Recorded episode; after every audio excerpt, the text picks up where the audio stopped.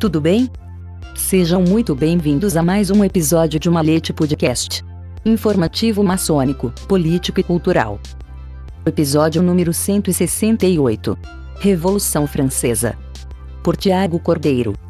Ela fez da visão de mundo maçônica, liberdade, igualdade e fraternidade, o alicerce para a construção de uma nova nação. Eram maçons dois dos mais importantes líderes da Revolução Francesa, Jean Paul Marat, ideólogo de uma ala radical do movimento, e o Marquês de Lafayette, militar aristocrata que aderiu à revolta popular. Isso quer dizer que a maçonaria foi a força motriz da rebelião. Depende de como se interpreta a história. Certos pesquisadores, como o americano W. Kirk McNulty, maçom há mais de 40 anos, acreditam que sim. Entre os inimigos da monarquia francesa, mesmo quem não participava da ordem tinha sido influenciado por suas ideias, diz McNulty. Outros, como o britânico Andrew Prescott, diretor do Centro de Estudos da Universidade de Sheffield, na Inglaterra, destacam que os dois principais comandantes da Revolução, Georges Jacques Danton e Maximilien de Robespierre, jamais foram maçons. São exageradas as afirmações de que a maçonaria liderou o movimento, declara Prescott. Independentemente da interpretação que se faça, é fato que a Revolução Francesa fez da visão de mundo maçônico liberdade para adorar qualquer Deus, igualdade entre nobres e plebeus e fraternidade entre os membros do mesmo grupo, o alicerce para o novo país que os revolucionários pretendiam construir. A influência da maçonaria foi tamanha que uma música composta e cantada na loja maçônica de Marselha acabou sendo transformada no hino da Nova França. Princípios democráticos. Em 1789, quando o rei Luís XVI se viu forçado a convocar a Assembleia dos Estados Gerais pela primeira vez desde 1614, todas as principais cidades francesas mantinham lojas de grande influência sobre a vida local. Como era comum desde as origens da ordem, os maçons que frequentavam esses templos representavam as mais variadas e antagônicas correntes políticas. Eles abrigavam desde o antimonarquista Marat até o monarquista radical Bertrand de Milleville. Os ideais da Irmandade, porém, combinavam muito mais com o engajamento daqueles que defendiam a deposição do rei e a instauração de um novo regime. Tanto nas lojas como nos debates entre os revolucionários, o conceito de liberdade estava ligado, principalmente, ao direito de se expressar. Era um princípio bastante democrático, diz McNulty. O historiador alemão Jan Zwick, professor da Universidade de Heidelberg e especialista no assunto, confirma: os maçons estimulavam debates abertos, em que todos podiam participar, além de eleições livres e diretas. Nada disso estava na moda no século XVIII. As noções de igualdade e fraternidade, por outro lado, revelavam-se mais retóricas do que práticas, já que a maçonaria francesa, assim como a de todos os outros países àquela altura, reunia homens distintos, invariavelmente oriundos da elite. Os maçons formavam uma irmandade seleta, que pregava a igualdade, afirma André Prescott. Em tese, eles concordariam unanimemente com a ideia de que todo cidadão deveria ter os mesmos deveres e direitos. Na prática, porém, havia um orgulho muito mal disfarçado em se considerar acima dos demais de toda forma. Havia uma grande convergência de ideais. Não por acaso, um dos grandes inspiradores da Revolução Francesa foi o filósofo iluminista Jean-Jacques Rousseau, 1712-1778, ele mesmo um entusiasmado simpatizante da maçonaria. No fim do século XVIII, a França era um país rico, mas de população pobre. Apesar de manter um comércio exterior muito desenvolvido, a parte do povo chamada de terceiro estado, camponeses, servos, artesãos e burguesia, ou seja, a esmagadora maioria, sustentava com impostos o clero e a nobreza. A desigualdade criava condições extremamente favoráveis para a aceitação dos ideais iluministas, que pregavam a divisão do poder em três esferas: executivo, legislativo e judiciário, uma proposta bem recebida pelos maçons em geral. A fim de acabar com o impasse e retomar as rédeas da situação, Luís XVI convocou a Assembleia dos Estados Gerais. Foi um tiro no pé. A falta de acordo entre nobres e burgueses levou o terceiro estado a proclamar uma Assembleia Nacional, que aboliu boa parte dos privilégios da aristocracia e do clero. Em resposta, o rei impediu que a Assembleia continuasse se reunindo e desconsiderou todas as decisões tomadas por ela. A situação poderia ter acabado em total frustração para as camadas menos favorecidas da sociedade, mas o deputado Honoré Gabriel Victor Riquetti, também conhecido como Conde de Mirador, impediu que isso acontecesse ao apelar para a Guarda Real. E de dizer aos que vos enviaram que só sairemos daqui pela força das baionetas. Mirabeau era um maçom dos mais respeitados. O resultado foi a substituição da Assembleia Nacional pela Assembleia Constituinte e a passagem do poder para representantes do povo. Luís XVI ainda fez uma nova tentativa. Demitiu um ministro das Finanças, Jacques Nectar, favorável às reformas política e econômica, e mandou o exército intimidar os revoltosos, que, no dia 14 de julho de 1789, foram à fortaleza da Bastilha buscar armas. Terror para todo lado. No meio de toda essa confusão, onde estava a maçonaria? Será que ela serviu apenas como fornecedora de ideais e conceitos políticos? Ou teria atuado de uma forma mais prática?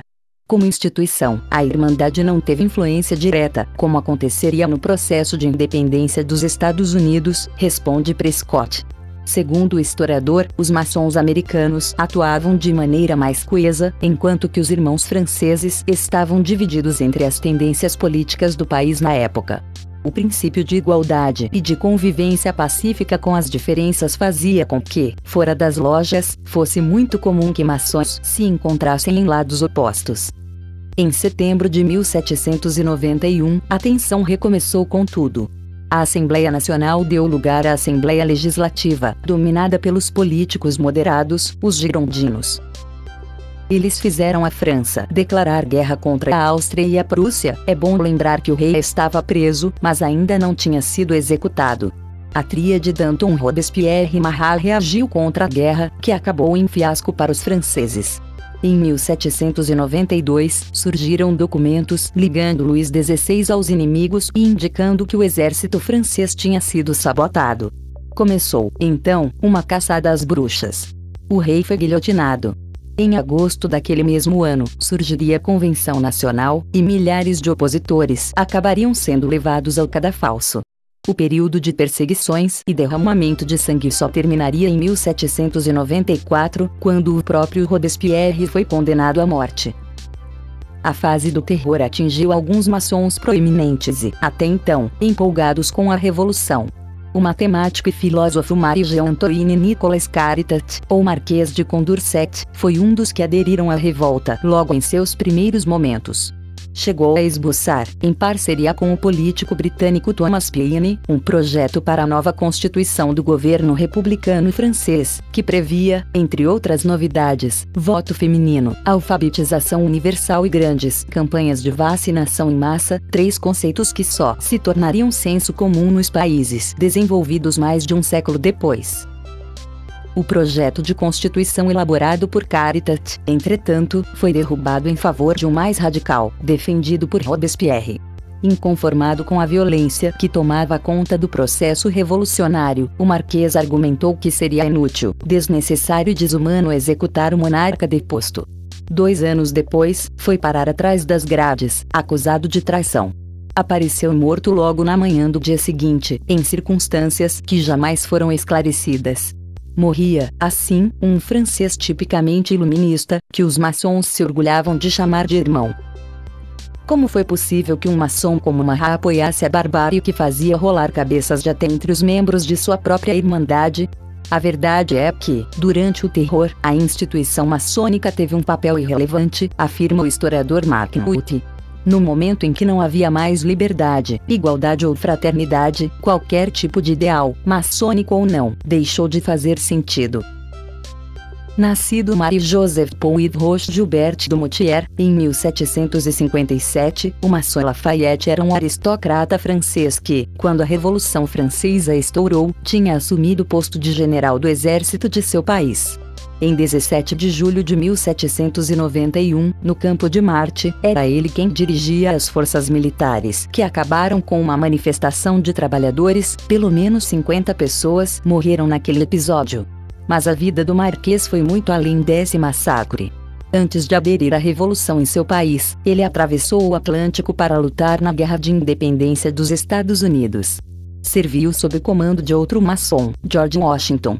De volta à França, foi um dos autores do rascunho da Declaração dos Direitos do Homem e do Cidadão.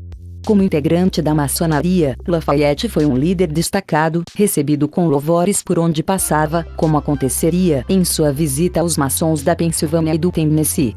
Ali, em 1825, recebeu de outro irmão peso pesado, o então presidente André Jackson, o título de membro honorário. Mas ainda se debate onde Lafayette foi iniciado. Há quem diga que a iniciação ocorreu em solo americano, em 1777 ou 1797. Mas alguns historiadores acreditam que ele tenha participado da inauguração da loja Saint-Jean de la Condu, em Paris, no ano de 1775 quando recebeu o certificado que atestava seu ingresso na maçonaria, no dia 15 de julho de 1774, Jean Paul Marat vivia em Londres e não imaginava que, uma década e meia mais tarde, acabaria se tornando um dos líderes da Revolução Francesa. Em outubro daquele mesmo ano, Marat se mudaria para a Holanda e passaria a frequentar a loja maçônica Labinha MM de Amsterdã. O futuro revolucionário vivia assim, circulando pelas principais cidades europeias, desde os 16 anos, quando deixou a casa dos pais na cidadezinha de Baudry, Suíça enquanto frequentava as mais altas rodas intelectuais da Europa, ia elaborando tratados. O primeiro, Ensaio Filosófico sobre o Homem, seria publicado em 1772, e fazendo pesquisas na área de saúde, um ensaio sobre a gonorreia o ajudaria a conseguir um diploma de médico na Universidade Escocesa de St Andrews, em 1775. Os irmãos de maçonaria lhe abriram as portas da nobreza, e ele chegou a atuar como médico do guarda-costas do conde d'Artois, irmão do rei Luís XVI. Tudo isso mudaria com a Revolução. Um pouco antes de o levante começar, em 1788, a convocação da Assembleia dos Estados Gerais para o ano seguinte, levou Marat a publicar um panfleto intitulado Offrande à la Patrie, Oferenda à Pátria, no qual dizia acreditar que o regime monárquico ainda era capaz de resolver os problemas da França. Nos meses seguintes, contudo, sua crença na monarquia se esvaiu. A partir de setembro de 1789, ele se posicionara com regularidade no jornal L'Ami de Plateau, o amigo do povo, de onde estimulava a desconfiança com relação a quem quer que estivesse no poder. Eleito para a Convenção Nacional em 1792, aproveitou-se do posto para derrotar politicamente os moderados girondinos. Marat tinha virado a um sujeito de posições radicais. E parecia não ter medo de nada acabou assassinado, em 1793, pela simpatizante gerondina Charlotte Corday, com uma punhalada no coração enquanto relaxava em sua banheira. A maçonaria era o único grupo pré-revolução francesa no qual um pensador independente e corajoso como Marat poderia se sentir à vontade, diz o historiador W. Kirk McNulty. Mas, durante a fase do terror, com o radicalismo dominando o cenário, ele nem se considerava mais um maçom. Os ideais que mobilizaram a revolta popular já não faziam mais sentido.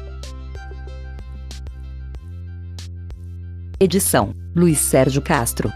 Até o próximo episódio de Malete Podcast.